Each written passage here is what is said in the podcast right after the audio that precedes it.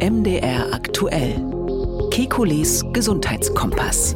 Es ist eine Nachricht, die aufhorchen lässt. Gleich zwei Forschungsgruppen haben unabhängig voneinander bekannt gegeben, dass sie künstliche menschliche Embryonen erschaffen haben. Eine Nachricht, an die sich viele Fragen anschließen. Wie genau haben die Wissenschaftler das gemacht? Warum ist die Forschung an Embryonen aus medizinischer Sicht so wertvoll? Und warum ist die geltende Rechtslage in Deutschland einer solchen Entwicklung kaum noch gewachsen? Diese und andere Fragen beantworten wir in der 27. Folge von Kekules Gesundheitskompass, wie immer werbefrei in der App der ARD Audiothek und überall dort, wo es sonst noch Podcasts gibt. ARD. Ich bin Jan Kröger, Reporter und Moderator bei MDR Aktuell. Alle 14 Tage, immer donnerstags, sprechen wir mit dem Arzt und Wissenschaftler Professor Alexander Kekulé. Wir liefern Schwerpunkte zu aktuellen Gesundheitsfragen und gehen auf Ihre Themenwünsche ein. Hallo, Herr Kekulé. Guten Tag, Herr Kröger.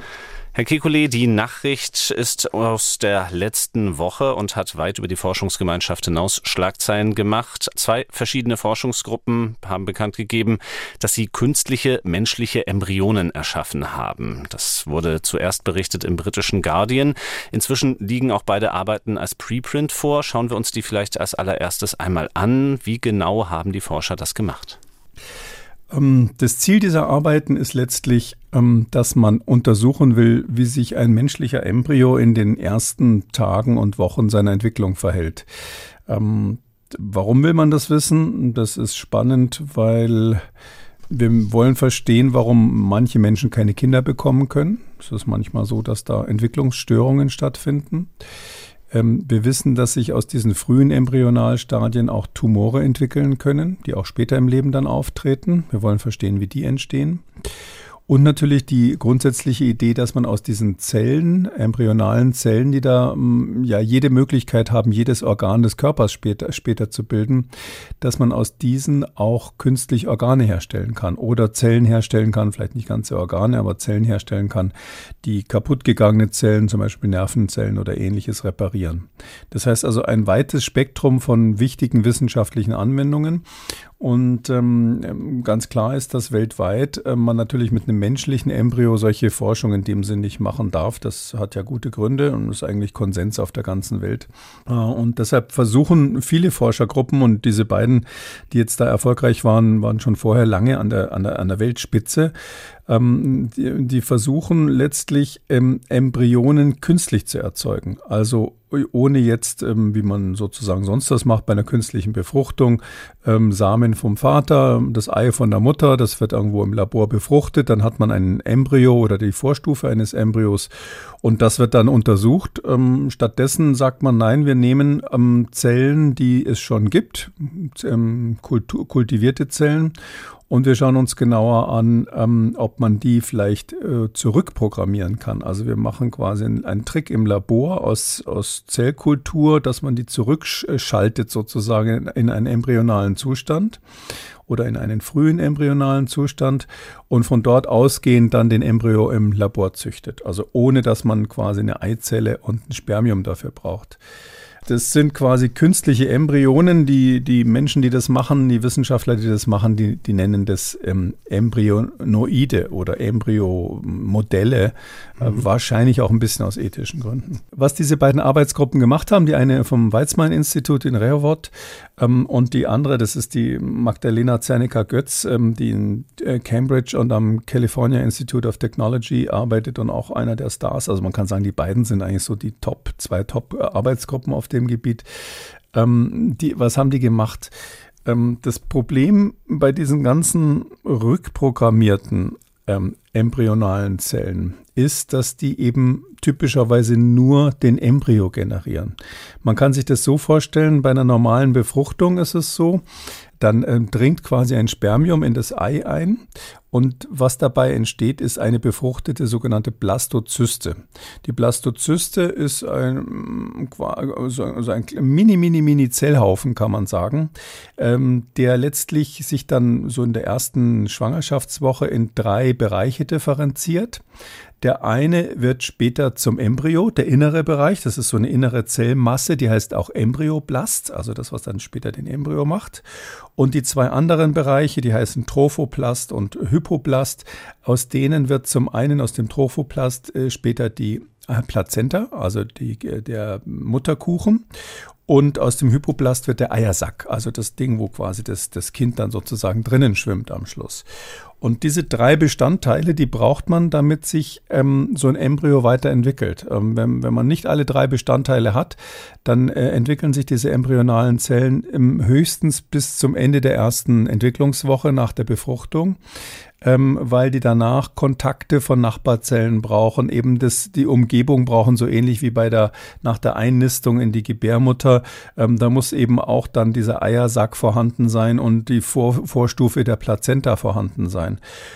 Und bisher war das Problem, dass man immer, wenn man ähm, quasi künstlich erzeugte embryonale Zellen gemacht hat, das hat man aus, aus embryonalen Stammzellen heißen die gemacht, die kann man quasi gewinnen als äh, von, von In-vitro-Fertilisation, also von künstlichen Befruchtungen kann man die, wenn da welche übrig sind, äh, verwenden oder man kann sie auch aus Embryonen entnehmen.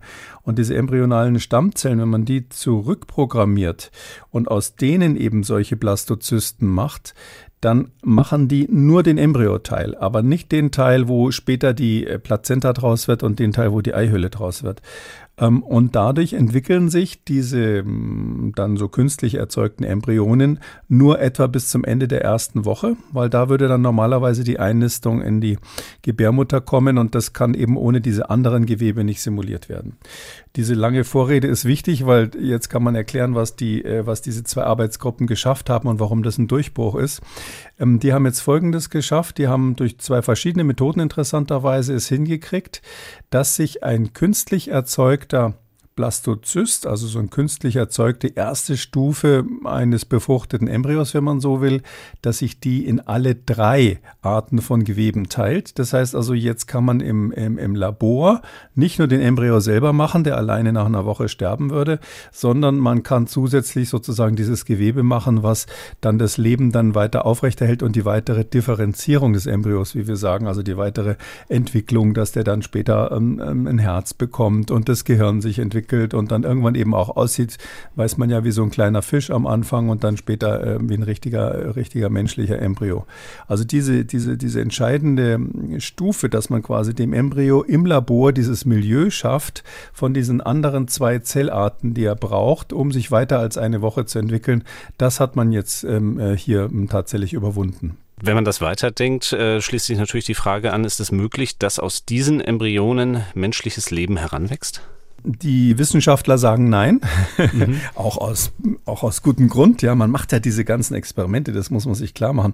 Die macht man ja hauptsächlich wegen der Gesetze. Also die machen diese Wissenschaftler, vielleicht sind sie zum Teil dann auch selber ähm, irgendwie religiös, aber die machen die deshalb, weil äh, auch in Israel, auch in den USA, auch im Vereinigten Königreich, wo, wo dort am Francis Crick Institut ähnlich weit, äh, auch, auch sehr weit fortgeschrittene Arbeitsgruppen sind, ähm, die machen das ja, weil es bei uns die Sperre gibt, dass man mit echten Embryonen sowas nicht machen darf. Mm, man darf an echten Embryonen ähm, nur bedingt Forschung machen, in Deutschland bekanntlich gar nicht.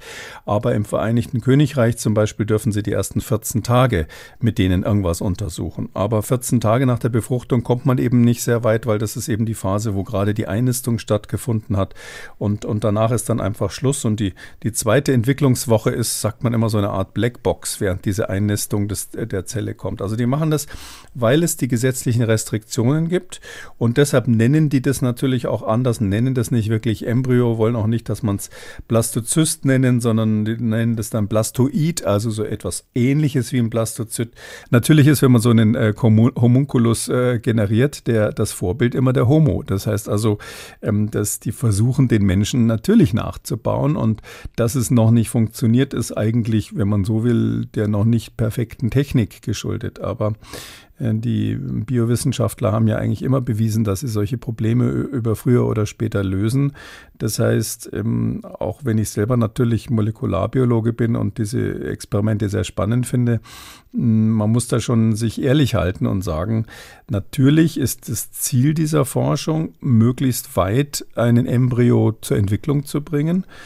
Und ja, also was die da beobachtet haben, wenn man jetzt zum Beispiel die Arbeit aus, aus äh, Cambridge nimmt, das ist schon faszinierend. Also die haben quasi diese ähm, Embryozellen, also diese ähm, humanen ähm, Embryozellen, die haben sie genommen, rückprogrammiert damit es quasi wieder Blastozysten werden, also dass die wieder, wie wir sagen, pluripotent sind, also sich in jede andere Zelllinie ähm, wieder weiterentwickeln können.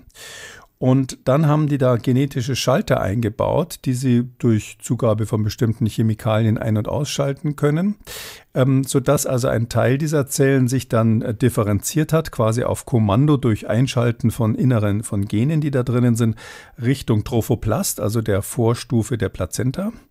Und ein anderer Teil, der anders genetisch verändert wurde, hat sich so ähm, quasi weiterentwickelt, wenn man den Schalter umgelegt hat, dass es eben diese Vorstufe des Eiersacks ähm, quasi gibt, des, des Dottersacks gibt. Und das haben sie gemischt, einfach nur in, in, in Kulturlösung, dann mit den äh, richtigen Embryoblastenzellen, also mit denen, die man sowieso hat, die dann eigentlich ein Embryo werden würden. Und da ist etwas passiert, was wirklich faszinierend ist. Äh, mir ist fast kalt den Rücken runtergelaufen, als ich das dann gelesen habe. Die haben sich spontan organisiert. Also diese drei Zellen waren einfach nur in der Lösung zusammen und haben sich dann schwupps zusammengefunden. Und was sie da organisiert haben, war ein echter, ähm, funktionierender, fortgeschrittener ähm, Blastozyst. Also das war sozusagen, die Natur hat ja ihren Weg selber gefunden. Und der hat dann auch selber angefangen, sich weiter zu differenzieren. Da musste man gar nicht viel machen. Es gibt so einen Faktor, den gibt man dann dazu. Da weiß man, ähm, kann man die Differenzierung anschubsen, aber die haben eigentlich nicht, ähm, nicht wahnsinnig viele manipulieren müssen. Dieses Ding hat dann angefangen, wenn man so will, sich weiterzuentwickeln. Hat dann, da konnte man dann eben nachweisen, dass da eben sogar die Zellen schon entwickelt waren. Das, das ist auch für, für Entwicklungsbiologen ganz wichtig, die später Samenzellen und Eizellen bilden. Also quasi die Vorstufen ähm, von, von ähm, Keimbahnzellen, also die dann, wenn das Wesen dann irgendwann erwachsen wäre, deren, dessen Kinder quasi wieder generieren würde. Mhm. All diese einzelnen Stufen sind da nachgewiesen worden. Am Weizmann-Institut hat man das Gleiche zeigen können. Und da muss ich sagen, äh, da gibt es schon so eine Eigendynamik, die da drinnen ist. Und wenn die da noch ein paar Schalter umlegen und noch ein paar Bedingungen verbessern, dann wird es natürlich so sein, dass man die Frage stellen muss, wie stellt man das wieder ab? Ja, schüttet man dann Zyankali drauf oder stellt es in Autoklaven?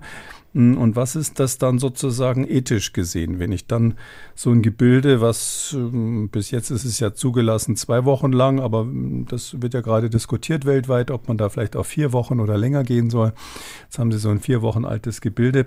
Bei Mäusen, sage ich mal zum Beispiel, ähm, kann man längst äh, Embryos künstlich herstellen, also komplett. Da, da, die, da haben, die haben dann ein schlagendes Herz, die haben dann einen Darm da drinnen, alles komplett, ähm, ohne dass äh, die Maus jemals einen Vater und eine Mutter hatte, sondern durch Reprogrammierung äh, solcher ähm, embryonaler früher Zellen.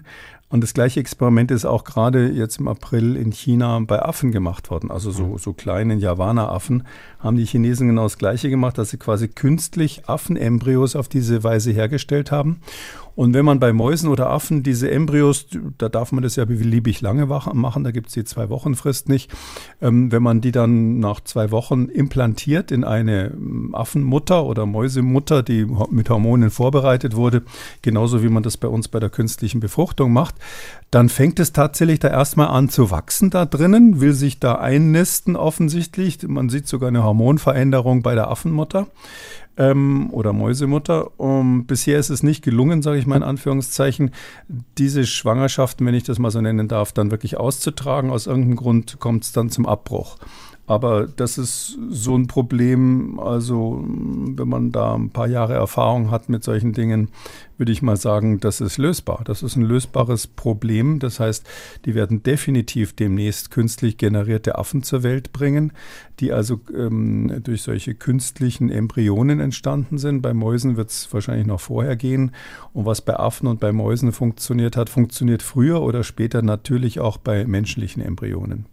Wir werden über die ethische Diskussion noch ausführlich reden. Ähm, vielleicht nochmal zusammenfassend, auf welcher Entwicklungsstufe befindet sich so ein künstlich erzeugter Embryo im Vergleich zu einem natürlich entstandenen nach diesen 14 Tagen? Ja, da muss man darauf hinweisen, viele ähm, wissen ja, vor allem die Frauen wissen natürlich, was die zweite Schwangerschaftswoche, dritte Schwangerschaftswoche und so weiter ist. Ähm, wir ähm, haben da eine unterschiedliche Zählung. Also wenn man bei Menschen von Schwangerschaftswochen spricht, dann will man ja schon historisch schon immer ein Ereignis als, als Anfang der Schwangerschaft nehmen, was ähm, wohl jede Frau mitbekommt, nämlich wann sie ihre letzte Regel hatte. Also der Beginn der letzten Regel ist sozusagen der, der Anfang und danach bleibt ja die Periode aus und ähm, äh, deshalb ist das quasi die erste Woche, wo die Regel ausgeblieben ist ähm, ähm, oder, oder, oder wo die letzte Regel noch stattgefunden hat. Und wir wissen aber, dass in der Mitte eines solchen Zyklus, der dauert ja 28 Tage, vier Wochen, und in der Mitte dieses Zyklus kommt es typischerweise zur Befruchtung. Ähm, und deshalb ist die Schwangerschaftswoche, die man so bei Ärzten oder im Krankenhaus und so weiter zählt, zwei Wochen länger als äh, die ähm, Zeit nach der eigentlichen Befruchtung. Also die Befruchtung findet erst ungefähr am 14. Tag statt. Und deshalb zählen ähm, Embryologen, sozusagen Embryoforscher, die zählen eben anders, die zählen ab der Befruchtung im Reagenzglas, das ist ja klar, ab der theoretischen Befruchtung und haben deshalb ein bisschen anderen Zeitraum. Aber man kann mal so grob sagen, das, was die, was diese, diese künstlichen Embryos darstellen, bis jetzt ist so ungefähr Tag 15. Ist das, was man ungefähr mit menschlichen Embryos machen kann. Ähm, und diese Arbeitsgruppe aus Cambridge hat das ungefähr bis Tag 15, Tag 16 gezogen. Und da muss man aber dann, das heißt also Ende der zweiten Woche, und da muss man aber die zwei Wochen, äh, wenn man das nach sogenanntem Gestationsalter heißt das dann bei den Gynäkologen zählt, äh, dann muss man das dazu zählen. Das heißt also, das wäre dann am Ende der vierten Schwangerschaftswoche, was man äh, da im Labor generiert. Und das heißt, wie weit ist dieser Embryo dann entwickelt? Man muss ein bisschen überlegen, wie wäre er sozusagen in der natürlichen Situation entwickelt, weil die Entwicklung im Labor nicht ganz so perfekt nach der Uhr läuft äh, wie, wie in der natürlichen Situation. Man kann so grob sagen, ähm, in der sechsten Schwangerschaftswoche fängt ähm, das Herz an zu schlagen beim Kind. Also das wissen viele aus dem Ultraschall. Ungefähr in der sechsten Woche ähm, sieht man den ersten Herzschlag. Man muss dazu sagen, das ist natürlich ähm, nicht so ein Herzschlag, wie man sich das so sonst so später dann vorstellt, dass hier irgendwas gepumpt wird, sondern das sind einfach nur zuckende Zellen, die man sieht. Da gibt es also jetzt noch kein Blut, was im Kreislauf rumläuft, weil das ähm, ja ein, ganz, ein paar Millimeter großer Mini-Mini-Vorembryo ist. Aber diese Herzmuskelzellen, die fangen eben schon an zu arbeiten und wenn man einen guten Ultraschall hat, sieht man die tatsächlich schon kontrahieren, so einen kleinen pulsierenden Punkt da in der Mitte irgendwo drinnen. Das wäre die sechste Woche nach Gestation und wir sind aber dann eben so mh, hm, ungefähr, das wäre dann ungefähr vier Wochen nach der Befruchtung. Und man ist eben jetzt so ähm, am Anfang, Mitte der dritten Woche nach der Befruchtung. Das heißt, man ist von dem Moment, wo das Herz anfängt zu schlagen, beim, bei den menschlichen Embryos gerade mal so vielleicht zehn Tage noch entfernt in der Größenordnung. Wobei ich sagen muss, ähm, da, diese zehn Tage sind, wenn man die Daten jetzt anschaut, äh, überhaupt kein Problem. Das ist eine Frage von wenigen Monaten, bis man diesen Zeitraum übersprungen haben wird.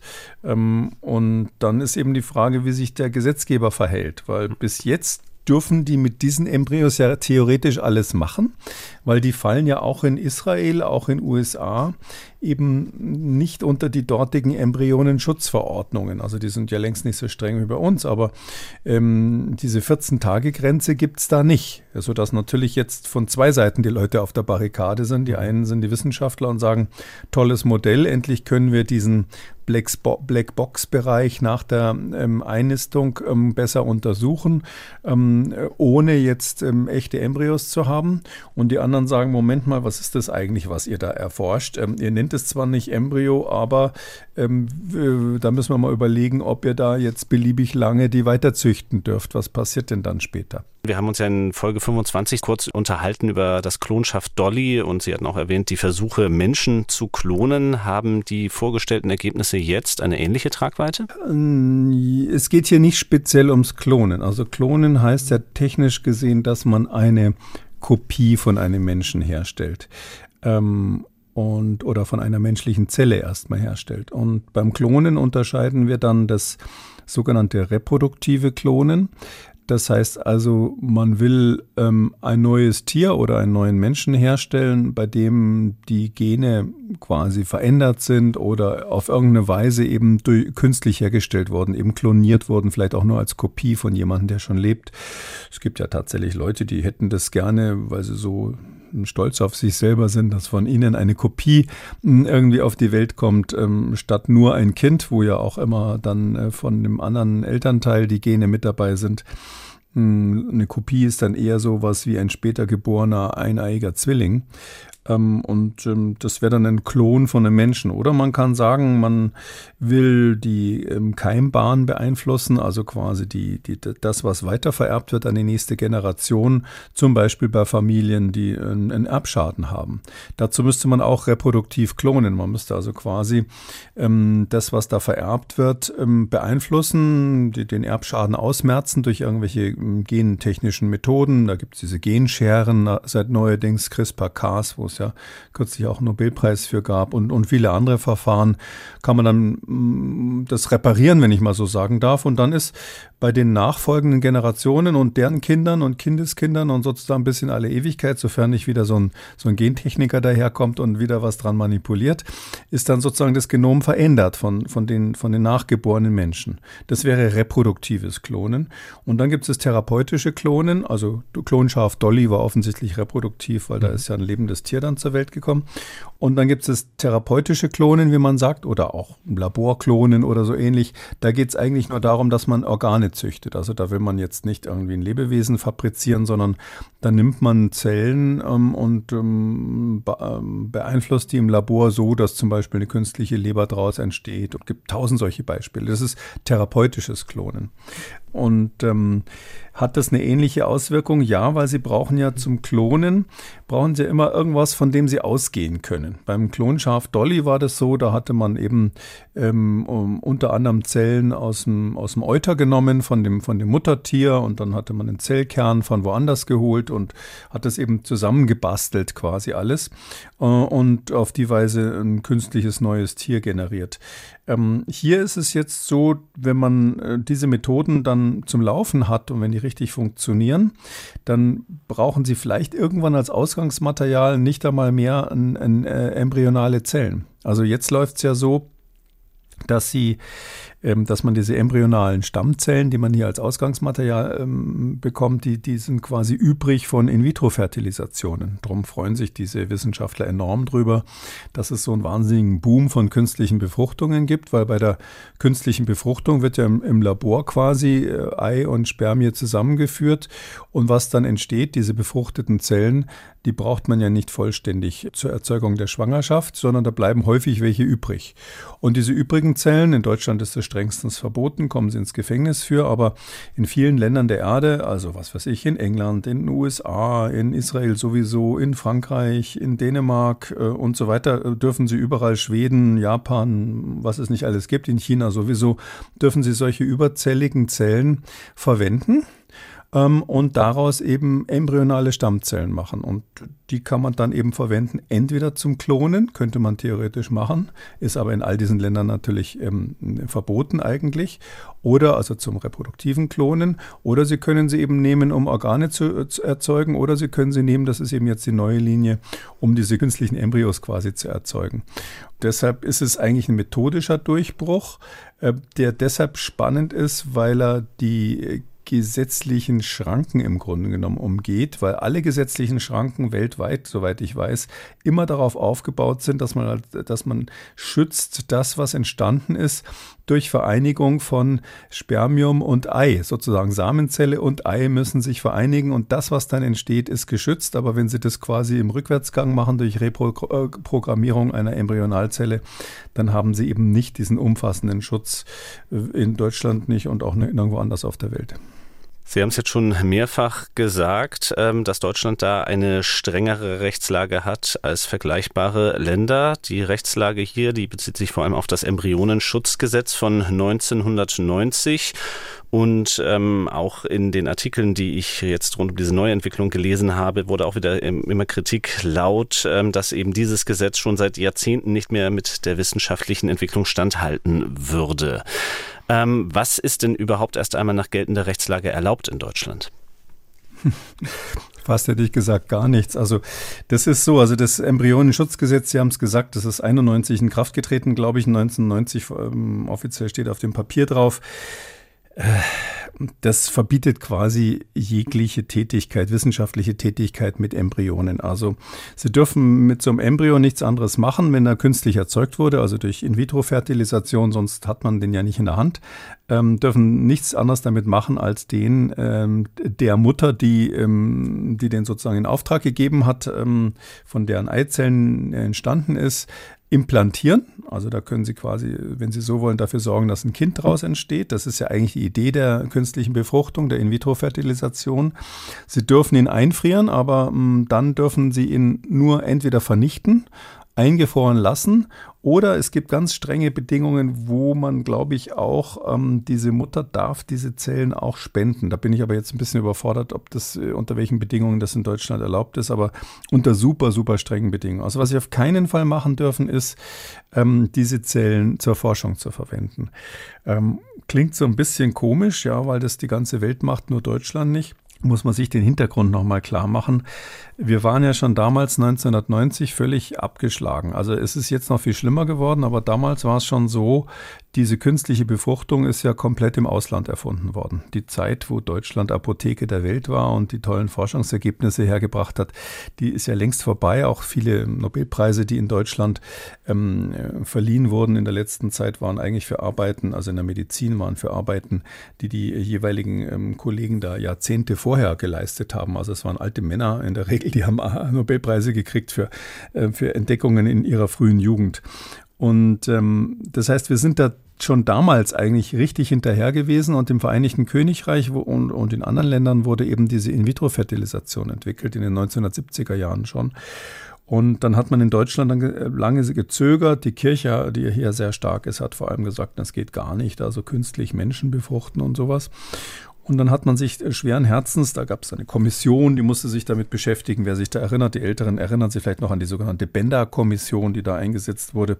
Und dann hat man am Schluss gesagt, ja, also wir machen es jetzt mal so, wir erlauben die, die künstliche Befruchtung, aber da muss eben zugleich, weil, ja, weil man ja dann zum ersten Mal solche Embryozellen außerhalb des Menschen quasi im Labor, solche frühen Zellen im Labor zur Verfügung hat, müssen die ganz besonders geschützt werden, damit die Wissenschaftler keinen Unsinn damit machen.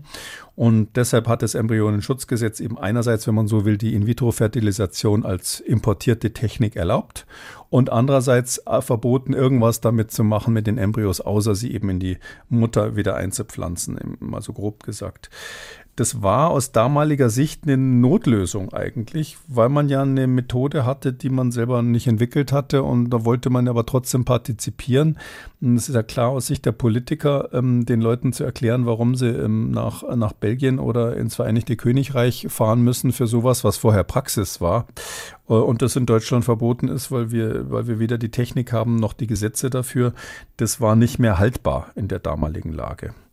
Und seitdem, interessanterweise, ist diese Position verbarrikadiert. Es gab ja auch eine europäische Initiative, da sollte so ein europäisches Gesetz entstehen, was also auf, auf europäischer Ebene festlegt, ähm, was erlaubt ist und was nicht erlaubt ist bei der Embryonenforschung. Ähm, das ist aufgeschrieben worden, da haben einige Länder schon unterschrieben. Ähm, erste Stufe ist immer unterschreiben, zweite Stufe ist Ratifizierung, also dann durch die jeweiligen Parlamente nochmal verabschieden. Deutschland hat nicht einmal unterschrieben. Ja, die haben also da blockieren das komplett und das ist völlig ein Schuss in den Ofen. Das liegt seit Jahrzehnten irgendwo auf der der Website der, des äh, Europarats rum. Und ähm, deshalb sage ich mal, wir sind da auch europäische Bremser und der Hintergrund ist letztlich, dass wir in Deutschland, anders als in England zum Beispiel oder in Frankreich, eine extrem stark kirchlich geprägte, man möchte es kaum glauben, kirchlich religiös geprägte Diskussion hatten und bis heute haben. Und ähm, jetzt wird mal wieder versucht, das Embryonenschutzgesetz zu reformieren. Das ist ja, glaube ich, auch in der To-Do-Liste der, der Ampelkoalition mit drinnen. Aber ob das jetzt gelingt und ob das den großen Durchbruch äh, bringen wird, äh, ist mal ein Fragezeichen dran. Schauen wir mal. Sie haben sich jetzt bemüht, einigermaßen neutral zu begründen, wie es zu diesem deutschen Embryonenschutzgesetz gekommen ist. Aber die Kritik daran habe ich doch äh, zwischen den Zeilen und manchmal auch direkt ähm, rausgehört. Ähm, vielleicht in zwei Richtungen. Einmal allgemein der Wortlaut des deutschen Gesetzes, dass er eben so stark ähm, kirchlich-religiös und eben auch mit moralischen Argumenten geprägt ist und auf der anderen Seite eben dieser Unterschied zu den anderen Ländern. Ähm, fangen wir vielleicht einmal mit der Argumentation für und gegen diese Technik an. Ähm, was sind denn Ihre Argumente, wo Sie eben sagen würden, die Forschung an Embryonen ähm, rechtfertigt eben, dass, dass wir über diese ethischen Bedenken hinwegsehen? Ähm, solche hm, Argumente habe ich nicht, weil ich finde, es gibt äh, niemals ähm, wissenschaftliche oder technische oder anwendungsorientierte Argumente, die rechtfertigen würden, dass man über ethische Argumente hinwegsieht. Also wenn es wirklich harte ethische Argumente gibt, dann muss ich meines Erachtens die Forschung zurückhalten. Ähm, ich ähm, verfolge diese Diskussion ja wirklich seit Jahrzehnten. Ich habe ja im Tagesspiegel lange eine Kolumne geschrieben, wo ich bestimmt fünf bis zehn Mal zu diesem Themenkomplex auch Stellung genommen habe. Und ich muss sagen, ähm, man kommt dann häufig in diesen Deba Debatten an den Punkt, ähm, dass ähm, so Juristen auftreten, Verfassungsrechtler, die ja auch sehr, oft sehr eloquent sind. Das gehört bei denen zum Geschäft. Man muss ja auch vor Gericht sprechen können. Und äh, die erklären einem dann, ja, es gibt ja so sozusagen das, das Menschenrecht, die Artikel 1 im Grundgesetz, wo es dann Artikel 1 Absatz 1, das weiß ja jeder, da heißt es dann immer, die Würde des Menschen ist unantastbar und so weiter. Da sagt man also, aha, die Würde des Menschen Menschen die Würde des e Embryos auf der einen Seite, dann im Artikel 2 steht irgendwo was drinnen von Recht auf Leben und dann irgendwo weiter hinten ähm, kommt dann äh, die Wissenschaftsfreiheit. Aber das ist auch noch ein Grundrecht, das muss man ganz klar sagen. Die Freiheit der Wissenschaft, die Erlaubnis zu forschen, ist ein Grundrecht. Und dann sagen so Juristen ganz oft, ähm, so ähnlich wie Sie es jetzt auch angedeutet haben, es gibt hier auf der einen Seite das Recht der Wissenschaftler, die dann Artikel 5 Absatz 3 ist, äh, weiß ich als Wissenschaftler natürlich, da ist das Grundrecht auf Forschung und auf Wissenschaft drinnen.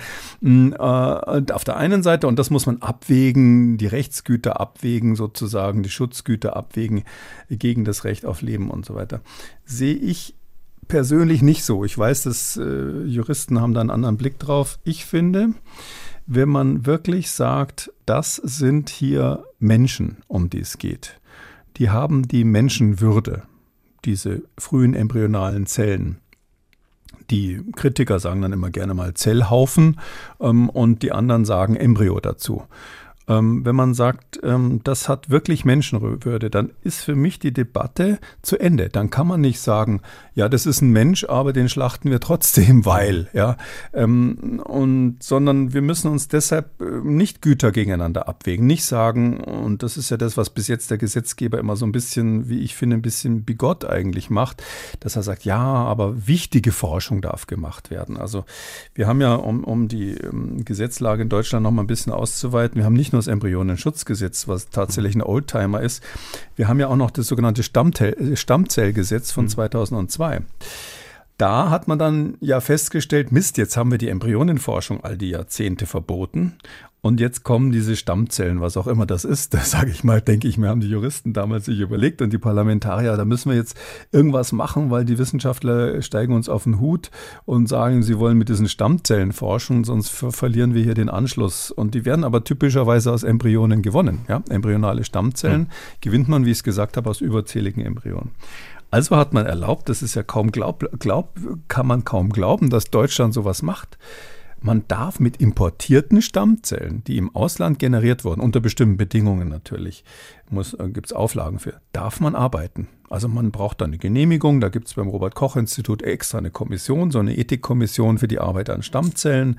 Ähm, und da, das ist ein langer Weg und die müssen dann feststellen, ob das hochwertige Forschung ist, die man davor hat. Und wenn das sozusagen wichtige, hochwertige Forschung aus der Sicht dieser Kommission beim RKI ist, dann darf man mit importierten Stammzellen arbeiten. Also wasch mir den Pelz, aber mach mich nicht nass. Diese Schieflage, die da letztlich entstanden ist, ähm, die führt eben auch dazu, dass man jetzt diese komische juristische Abwägung hat, dass man sagt, ja, also was ist jetzt hochwertige Forschung? Also wenn ich Blinde wieder sehen machen will, würde ich sagen, hm, klingt irgendwie gut erlauben wir. Ja. Wenn jemand anders sagt, ähm, er will vielleicht was erfinden, damit äh, Grauhaarige nicht mehr grauhaarig sind, sondern die, die grauen Haare nicht bekommen, haben wir im Podcast vor einiger Zeit drüber gesprochen. Da kann ich mir vorstellen, da sagt diese Kommission, oh, ist es denn hochwertige Forschung? Brauchen wir das wirklich?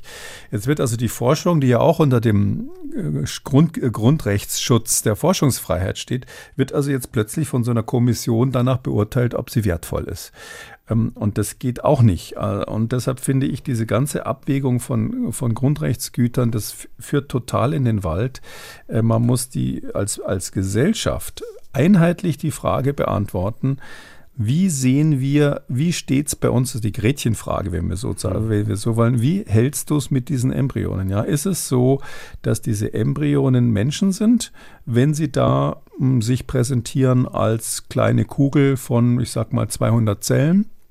Ähm, sind sie dann Menschen, wenn da irgendwie so ein kleiner Punkt pulsiert und ähm, ein Herz schlägt? Sind sie, wenn dieses Herz da schlägt, auch dann Menschen, wenn sie keinen Vater und keine Mutter haben, sondern ich das genetisch, wie jetzt diese neuen Arbeiten zeigen, vielleicht äh, über einen Umweg generiert habe, aber das Produkt eigentlich irgendwo das gleiche ist.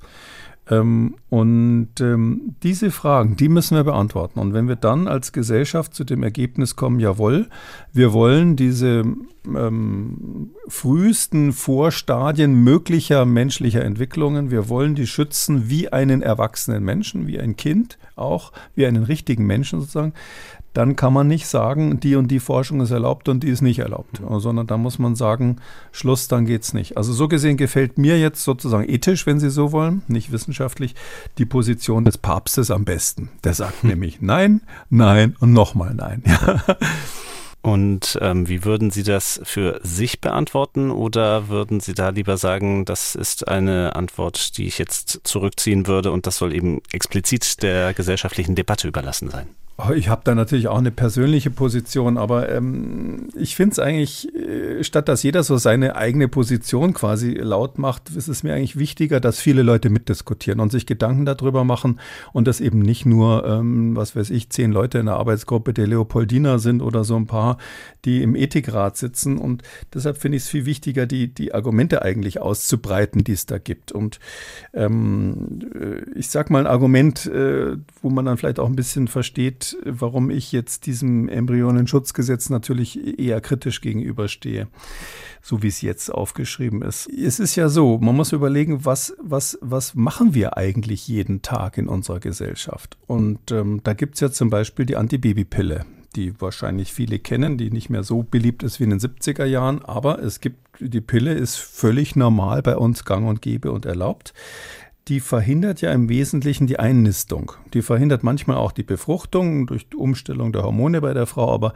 was sie im Wesentlichen macht, ist ein Einnistungshemmer. Das heißt also, dieses Ei ist dann befruchtet, ähm, sucht dann so eine Woche lang, ein paar Tage lang auf der Gebärmutter ähm, Schleimhaut rum, ähm, sich irgendwo einzunisten. Das funktioniert aber nicht und wird dann mit der nächsten Regel ausgestoßen. Wenn ich jetzt wirklich konsequent bin, müsste ich eigentlich die Leute, die Antibabypillen nehmen, genauso äh, ins Gefängnis sperren wie den Arzt, der so eine, so eine ähm, befruchtete Zelle quasi äh, missbräuchlich irgendwie für, für, für die Forschung verwendet oder ähnliches. Das heißt also, wir machen es jeden Tag oder wir machen unser absoluter Alltag in Deutschland ist es, dass wir ähm, diese, diese befruchteten Zellen ähm, nach der ersten Woche noch ähm, abtöten, indem wir die Einnistung verhindern. Nächste Stufe ist, das kennt wahrscheinlich auch jeder, die sogenannte Pille danach, die auch in den USA jetzt riesig diskutiert wird. Roe versus Wade hat der eine oder andere vielleicht gelesen, ein Urteil, was früher mal den USA erlaubt hat, dass Frauen abtreiben dürfen. Ähm, inzwischen ist es so, dass konservative Bundesstaaten sagen, nee, es gibt kein Grundrecht mehr auf Ab Abtreibungen in den USA. Und die nächste Stufe in den USA ist eben, dass man jetzt einige Bundesstaaten sagen, wir verbieten auch die Pille danach. Da ist es so, dass das schon eingenistete Ei, das ist dann also schon zwei Wochen alt oder vielleicht drei Wochen alt nach der, äh, nach der Befruchtung. Und dieses eingenistete Ei wird eben dann ähm, abgestoßen, weil die Pille danach dafür sorgt, dass die Frau also so oder so eine Regel bekommt und dann stößt sie also quasi dieses, dieses Wachsen, diesen wachsenden Embryo da aus. Ähm, wenn man jetzt wirklich, ähm, will jetzt niemand den Appetit verderben, aber wenn man das, was da so rauskommt, wenn man die Pille danach genommen hat, jetzt unter Mikroskop genau anschauen würde und wirklich durchsuchen würde, würde man irgendwo so was Kleines finden, was der Embryo ist. Ja, der ist da irgendwo da drinnen. Den sieht die Frau natürlich zum Glück normalerweise nicht. Ja, und dann gibt es normal, den normalen Schwangerschaftsabbruch. Da gibt es ja in Deutschland auch ziemlich klare Regeln, bis zu wievielten Woche man das machen darf, unter welchen Bedingungen. Und ähm, um mal gleich das Extrem zu nennen, also wenn die Frau sich hat rechtzeitig beraten lassen, es eine ärztliche Indikation gibt und der Arzt zum Beispiel aufschreibt, dass sie wegen schwerster körperlicher oder psychischer Schäden, die für die Mutter oder das Kind zu erwarten sind, ähm, diese Schwangerschaft nicht austragen darf, dann darf man zu jedem Zeitpunkt noch einen Schwangerschaftsabbruch machen, nicht nur in den ersten Wochen, sondern bis kurz vor der Geburt. Ähm, rein theoretisch, das kommt meines Wissens in Deutschland fast nie vor, könnte ein Arzt auch aufschreiben, ähm, dass man das aus äh, befürchteten psychischen Schäden bei der Mutter macht. Das heißt also, wir sind da schon rein theoretisch, praktisch wird das kaum gemacht, aber rein theoretisch sind wir da in Deutschland schon relativ liberal, was den Schwangerschaftsabbruch, Paragraph 218 oder 218a inzwischen im Strafgesetzbuch betrifft. Und dann noch die In-vitro-Fertilisation. Jetzt gibt es so Paare, die ähm, äh, haben schicksalhaft äh, im jungen Jahren das Problem, dass sie keine Kinder kriegen können. Da hilft ihnen die Medizin unter Umständen durch die künstliche Befruchtung. Das ist eine äh, sehr wichtige und oft für so Familien mm, oder für so Paare eine ganz, ganz wichtiger Ausweg aus einer emotionalen Notlage. Ähm, es wird aber dabei Folgendes gemacht. Es werden ja mm, Samenzellen des Vaters und Eizellen der Mutter, die da mm, in so einer Kurznarkose quasi aus den Eierstöcken entnommen werden, ähm, von den Eierstöcken entnommen werden, die werden im Labor zusammengebracht. Und man muss dann mehrere ähm, von diesen Eizellen generieren, weil ganz viele im Labor sterben. Also wenn man die da künstlich befruchtet, also mit einer klappt das nicht, sondern da muss man eine größere Zahl machen. Die lässt man dann ein paar Tage in der Petrischale sozusagen wachsen. Uh, und dann darf man ähm, bis zu drei von diesen Zellen der Mutter wieder implantieren. Ähm, das heißt, die wird dann hormonell vorbereitet, ähm, keine so angenehme Sache. Und dann kriegt die quasi vom Arzt diese befruchteten Eier eingesetzt. Und bis zu drei. Also das kann man dann nur eins einsetzen, dann ist aber die Chance, dass es abstirbt, relativ hoch. Also selbst bei einer normalen Schwangerschaft ist es so, dass über die Hälfte der befruchteten Eier gar nicht äh, zur Schwangerschaft führt. Die sind zwar befruchtet, aber werden abgestoßen. Und bei solchen künstlichen Befruchtungen ist die, ist die Chance je nach Zentrum, je nachdem wie gut die das machen, noch viel, viel schlechter. Das heißt, eigentlich äh, nehmen die immer zwei oder sogar drei Eier. So, jetzt nehmen Sie drei Eier, weil Sie wollen, dass äh, befruchtete Eier, ähm, also letztlich ähm, sind die weiterentwickelt schon als diese Blastozyste, von der ich vorhin gesprochen habe. Und jetzt ähm, stellen Sie sich mal vor, das ist gar nicht so selten. Jetzt äh, wachsen alle drei an. Ja, jetzt weiß man natürlich, oh Gott, drei Kinder, das ist eine echte Risikoschwangerschaft. Und da ist es in Deutschland erlaubt, eines von den dreien dann zu töten. Das ist dann noch im Mutterleib, dann kommt der Arzt da mit einer langen Spritze und spritzt da irgendwie Kaliumchlorid oder irgendwas anderes rein, bleibt das Herz stehen, stirbt also einer von den drei Embryos ab, die zwei anderen überleben. Ähm, Zwillingsgeburt ist auch nicht so klasse. Man hat viele Frauen, die Zwillinge haben wegen künstlicher Befruchtung, gerade in Deutschland besonders häufig. Ähm, das ist dann auch so, dass das eine Risikoschwangerschaft ist, weil klar zwei Kinder äh, nicht so leicht in so einen Bauch reinpassen wie eins, ja, vor allem wenn beide gesund sind und so. Das heißt also, man macht alles Mögliche, was eigentlich der katholischen Kirche ein Graus ist. Es werden äh, Embryos viel später noch getötet zum Zwecke der In-vitro-Fertilisation.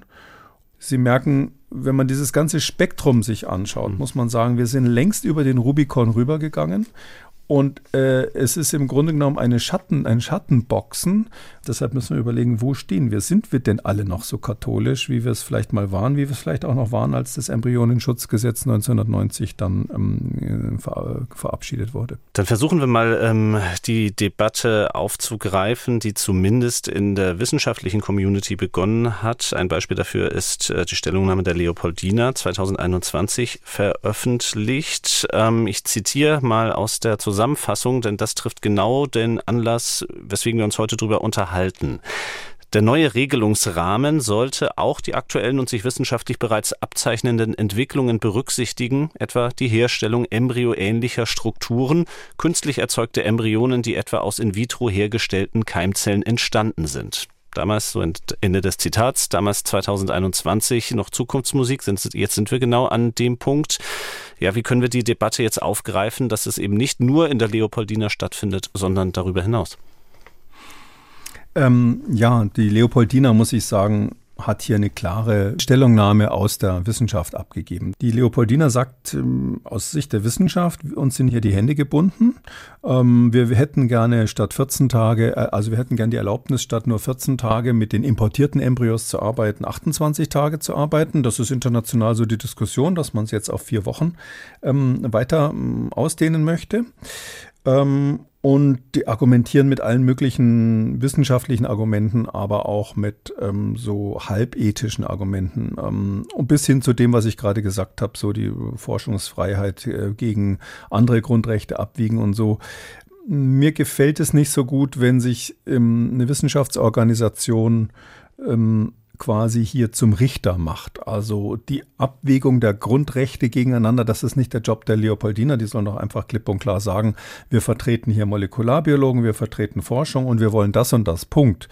Ähm, stattdessen sind die Argumente dann oft so, dass sie bis hin zu kirchlichen Argumenten äh, gehen und dann sagen, ja, und das kann man aber religiös so und so vielleicht auch noch sehen. Das finde ich, sollte man dann eben dem Vatikan überlassen oder wer auch immer da zuständig ist. Das ist mal ein Stein, den haben die nochmal geworfen. Blöderweise war das eben mitten in der Corona-Krise, darum hat keiner so richtig dazugehört. War aber da die Diskussion und ja, es war schon absehbar, weil man eben die Experimente von den Mäusen hatte, von den Affen hatte und es war völlig klar, dass das demnächst beim Menschen auch funktionieren wird. Man muss ja auch dazu sagen, ähm, wir reden hier immer nur so über die seriöse Forschung, aber vielleicht für die, die das ähm, nicht so mitbekommen haben, es gibt ja auch Nana und Lulu ähm, wenn, wenn wer das vielleicht kennt, ähm, beziehungsweise Nana, Lulu und Amy. Und das, die, die leben nicht in den USA, wie das vielleicht kind, son, äh, klingt, sondern ähm, das sind äh, drei Kinder, drei Mädchen, die in China leben. Und das sind die sogenannten CRISPR-Kinder. Also CRISPR-Cas ist eine Methode, wo man mit einer Genschere genetisches Material ähm, beeinflussen kann, verändern kann.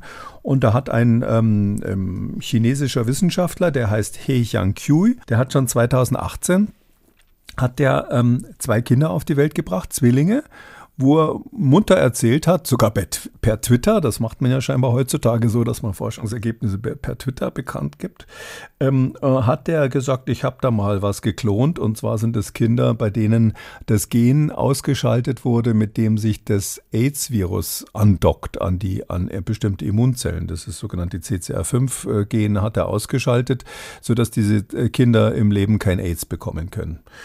Und die leben, die sind, die, die sind noch da, angeblich, natürlich abgeschottet in China. Mm, später hat er gesagt, oh, und übrigens habe ich jetzt noch, ein, noch so ein Kind generiert, das heißt Amy, das ist ein bisschen später dann geboren worden. Und diese drei sogenannten CRISPR-Cas-Kinder, die mit dieser sogenannten Genschere, ähm, wo da ein Stückchen rausgeschnitten wurde aus dem Genom und die dann hinterher quasi reproduktiv geklont wurden, die gibt's ja. Das heißt also, und, die, übrigens, der ist dann in China, wie ich finde, eher so demonstrativ äh, eingesperrt worden worden. Man hat sich dann wahnsinnig aufgeregt und den, glaube ich, zwei oder drei Jahre ins Gefängnis gesperrt. Inzwischen ist er wieder frei, hat aber seinen Job verloren.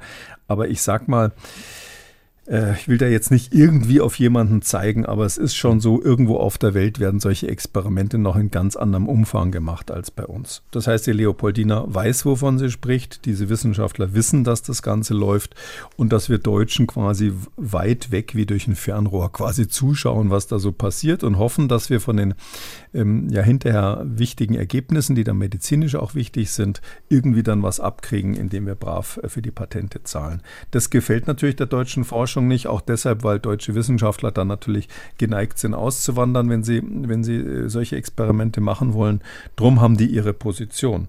Und als Gesellschaft müssen wir halt überlegen, hm, wo sehen wir das? Also wie, wo ist unsere Position? Also wo ist die Position der Menschen, die eben weder, sage ich mal, vielleicht streng nach ähm, Vatikanregel argumentieren, da ist es einfach, noch die eigentlich wissenschaftlich sagen, wir wollen das gerne, diese Experimente ermöglichen, sondern wo ist unsere gesellschaftliche Schwelle, wo ist unser Konsensus, was wir erlauben wollen und was nicht?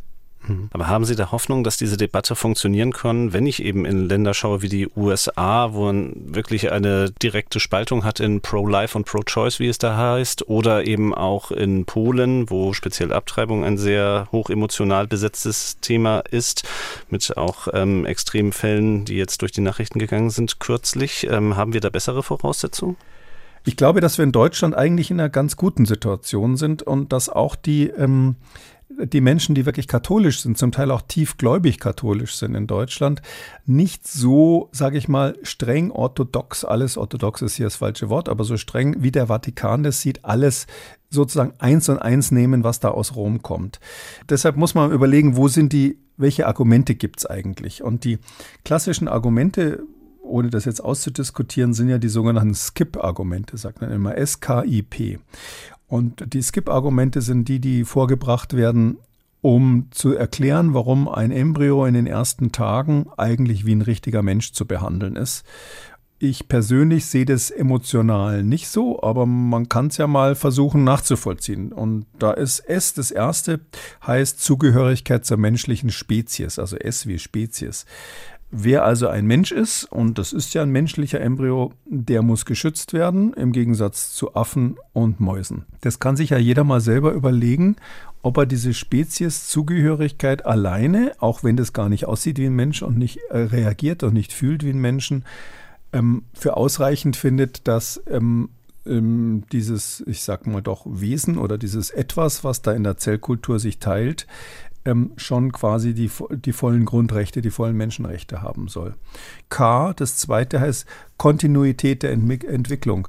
Damit ist gemeint, dass ähm, quasi, wenn man nichts machen würde, würde jetzt sozusagen rein theoretisch kontinuierlich aus diesem Embryo dann tatsächlich ein Mensch entstehen. Ähm, ohne dass man irgendwie ethisch relevant noch was eingreifen müsste stimmt eigentlich so labormäßig nicht wirklich, weil labormäßig ist es so, ähm, nicht nur bei den Experimenten, die wir anfangs besprochen haben, bei vielen Versuchen ist es so, dass einfach sie natürlich massig was machen müssten, damit da irgendwie noch ein Mensch draus wird. Es ist eher umgekehrt so, äh, wenn sie nicht ganz, ganz viele Krücken und Hilfen einbauen, ähm, wird aus dem, was man im Labor also an künstlichen Zellen hat, eben nicht von selber ein Mensch. Selbst wenn sie eine Implantation machen, äh, quasi das Einbringen in die Gebärmutter einer, eines weiblichen Menschen oder eines weiblichen Tieres, funktioniert sowas vorn und hinten nicht. Also diese Kontinuität, das ist so ein Klassiker, der kommt so aus so aus, aus der Ecke von Leuten, die relativ wenig Ahnung von der Biologie haben, die denken, ach, das ist doch ein Embryo, wenn man nichts tut, wird dann Mensch draus. Das ist eben nicht so. Da sind ganz viele weitere Faktoren spielen eine Rolle. Gerade das Experiment, was wir heute besprochen haben, ist ja, ist ja ein Klassiker. Man braucht eben zusätzlich die Plazenta, man braucht zusätzlich die Eihäute und, und, und. Man braucht das Milieu, man braucht den Zell-zu-Zell-Kontakt, der dazu führt, dass dann irgendwann sich durch extrem komplexe Interaktionen da ein Lebewesen entsteht. Es ist nicht so, dass ohne weiteres Hinzutun sozusagen der Mensch entstehen würde. Dann skippt I, das I heißt die personale Identität sei, also I wie Identität, die sei schon ähm, gelegt. Also man sagt dann sozusagen, da sind die Gene von Vater und Mutter oder woher auch immer sie gekommen sind, schon vorhanden. Und wegen dieser Gene, die da schon drinnen sind in den Zellen, ist es doch identisch mit dem späteren Mensch. Und weil es identisch mit dem späteren Mensch ist, muss ich es auch genauso schützen habe ich Probleme mit, obwohl natürlich Molekularbiologen immer gerne über Gene reden, aber es ist so, das ist natürlich vorn und hinten nicht richtig. Also äh, nur aus den Genen entsteht nicht die Identität. Schauen Sie sich mal eineiige Zwillinge an, äh, die sind extrem unterschiedlich und ähm, äh, da gibt es ganz viele Faktoren, die noch eine Rolle spielen, die später entstehen, sowohl genetische Faktoren als auch epigenetische Faktoren und dann natürlich ähm, die ganze Milieusituation, also in welche Familie man geboren wird äh, in welchem Umfeld. Äh, also es gibt viele Faktoren, die eine Rolle spielen, ähm, die die Identität, die personelle Identität dann später festlegen. Und das stärkste Argument eigentlich immer, ähm, last but not least, ist das P. Das ist das sogenannte Potentialitätsargument. Da sagen die eben, ja, aber das hat auch das Potenzial, später ein Mensch zu werden. Und alles, was das Potenzial hat, später ein Mensch zu werden, ist eben, ist eben sozusagen wegen des Potenzials zu schützen wie ein Mensch. Und das, äh, ich, das ist so ein bisschen religiös. Das ist das stär am stärksten religiös überlagerte Argument. Kommt, kommt auch ursprünglich aus der katholischen Kirche. Und ähm, da ist halt die Frage, ist man, ist man ein Mensch, weil man das Potenzial zum Mensch hat oder verwirklicht sich der Mensch durch das, was er im Leben dann wirklich macht? Er ist, ist ein Samen, ein Baum. Und, und wenn das Potenzial vorhanden ist, wann entsteht dieses Potenzial eigentlich? Also rein, rein molekularbiologisch ist es so, ich könnte ja auch die genetische Information des Vaters und des Mutters, der Mutter abschreiben und dann künstlich so eine Zelle erzeugen. Ähm, dann habe ich dieses Potenzial quasi durch künstliche Addition ähm, im gewissen Sinne erzeugt.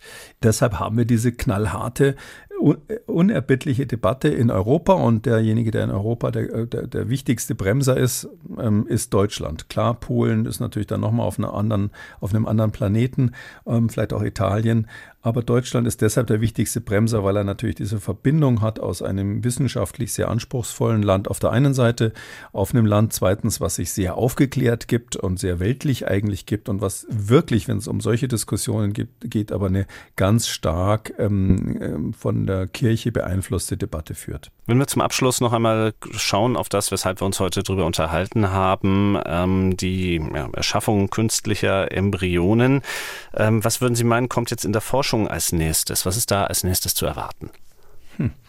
Also ich glaube, wir werden zwei Entwicklungen haben. Die eine ist, sage ich mal, etwas pessimistisch aus, aus deutscher Sicht. Wir werden auch in dieser Legislaturperiode wird man den gordischen Knoten nicht durchtrennen und es wird keine Revolution im Embryonenschutzgesetz geben, auch wenn sich natürlich die Leopoldina das wünscht und auch wenn es aus wissenschaftlicher Sicht sinnvoll wäre, weil unsere Gesellschaft einfach die Debatte, ich habe sie gerade mal so ein bisschen angestoßen, wahrscheinlich nicht groß weiterführen wird. Und wissenschaftlich gesehen gucke ich mit bisschen Sorgen, ganz ehrlich gesagt, Richtung China, weil mein Eindruck schon der ist, dass die einfach weitergehen. Die ziehen weiter und gibt andere Länder wie Israel, die da auch sehr progressiv sind. Ähm, in den USA ist es gespalten. Solange irgendwelche Projekte staatlich gefördert werden, haben sie relativ strenge Auflagen. Dürfen sie zum Beispiel keine embryonalen Stammzellen extra erzeugen für die Forschung, sondern nur solche verwenden, die überschüssig sind, bei künstlicher Befruchtung übrig geblieben sind. Im privaten Bereich in den USA, private Forschung, darf auch ähm, Frauen dafür Geld geben, dass sie embryonale, äh, dass sie, dass sie quasi, ähm, dass man Zellen entnehmen darf, Eizellen entnehmen darf, die dann künstlich im Labor befruchten und daraus embryonale Stammzellen machen, nur für die Forschung. Das ist in den USA so ein bisschen gespalten. Die Spaltung in den USA wird noch viel weiter gehen, natürlich, äh, je nachdem, wie sich das politisch politisch entwickelt nach den Wahlen. Ähm, ich glaube, die Wissenschaft, oh, das ist so ein bisschen, ähm, ja, ungern zitiere ich an der Stelle Helmut Kohl, ähm, die Karawane zieht weiter. Ja? Also hier wird vielleicht gebellt, hier wird es irgendwelche äh, ethischen De Debatten geben, dann wird die, die Kirche versucht natürlich ihre Position zu halten. Die versucht ja auch Naturwissenschaftler davon abzuhalten, über den Urknall zu reden, wie man weiß und solche Dinge. Ähm, das sind ähm, die, die, die moderne Forschung geht weiter und das wird so sein, dass man relativ bald in der Lage sein wird, ohne Frage, ähm, äh, künstlich erzeugte Embryos genauso weit zu entwickeln wie normale Embryos, die durch ähm, Befruchtung eines Eis entstanden sind, und zwar im Labor. Und da müssen wir natürlich über, überlegen, was machen wir dann? Ähm, wie, wie sehen wir das, wie, wie, sehen wir das rechtlich? Was wollen wir an der Stelle rechtlich, äh, wo wollen wir den, den Schnitt machen? Und ich glaube, es wird in, in den nächsten zehn Jahren, wenn ich mal eine ganz wilde Prognose schaffen, äh, machen darf, wird es so weit sein, dass man wirklich den Wissenschaftlern vorschreiben muss, wann sie sozusagen den Stecker ziehen müssen. Es wird so sein, dass man sagt, okay, am so und so vielten Tag müsst ihr da eine tödliche Lösung drauf geben, damit das ähm, Herz aufhört zu schlagen in der Zellkultur, weil sonst erlauben wir das aus ethischen Gründen nicht mehr. Aber man wird wirklich einen Tag vorgeben müssen, an dem die das stoppen müssen weil die biologischen Möglichkeiten so weit sein wird, dass man es theoretisch bis zu einem fertigen Embryo bringen könnte, was natürlich ethisch dann auf gar keinen Fall mehr geht. Und dann wird diese komische Situation sein, dass man nie genau weiß, was in irgendeinem Labor auf der Welt so alles passiert, so wie dieser eine Chinese, der mal munter ein paar Klonkinder fabriziert hat und erst hinterher gesagt hat, dass er, dass er diese Experimente überhaupt gemacht hat. Damit sind wir am Ende der 27. Folge von Kekulis Gesundheitskompass. Aber wenn ich eine Lehre daraus mitnehmen kann, wir müssen weiterreden. Deshalb, die nächste Folge gibt es in zwei Wochen zu hören. Für heute erstmal vielen Dank, Herr Kekulé. Wir sprechen uns nächsten Donnerstag wieder dann in Kekulis Corona-Kompass. Bis dahin also. Tschüss. Gerne. Tschüss, Herr Kröger. Vielen Dank. Und wenn Sie ein Thema haben, über das Sie mehr erfahren möchten oder eine Frage, dann schreiben Sie uns eine Mail an gesundheitskompass.mdraktuell.de. Kekules Gesundheitskompass gibt es als ausführlichen Podcast in der App der ARD Audiothek und überall sonst, wo es Podcasts gibt. Und wer das ein oder andere Thema noch einmal vertiefen möchte, alle wichtigen Links zur Sendung und die heutige Folge zum Nachlesen finden Sie unter Audio und Radio auf mdr.de. MDR aktuell. Kekules Gesundheitskompass.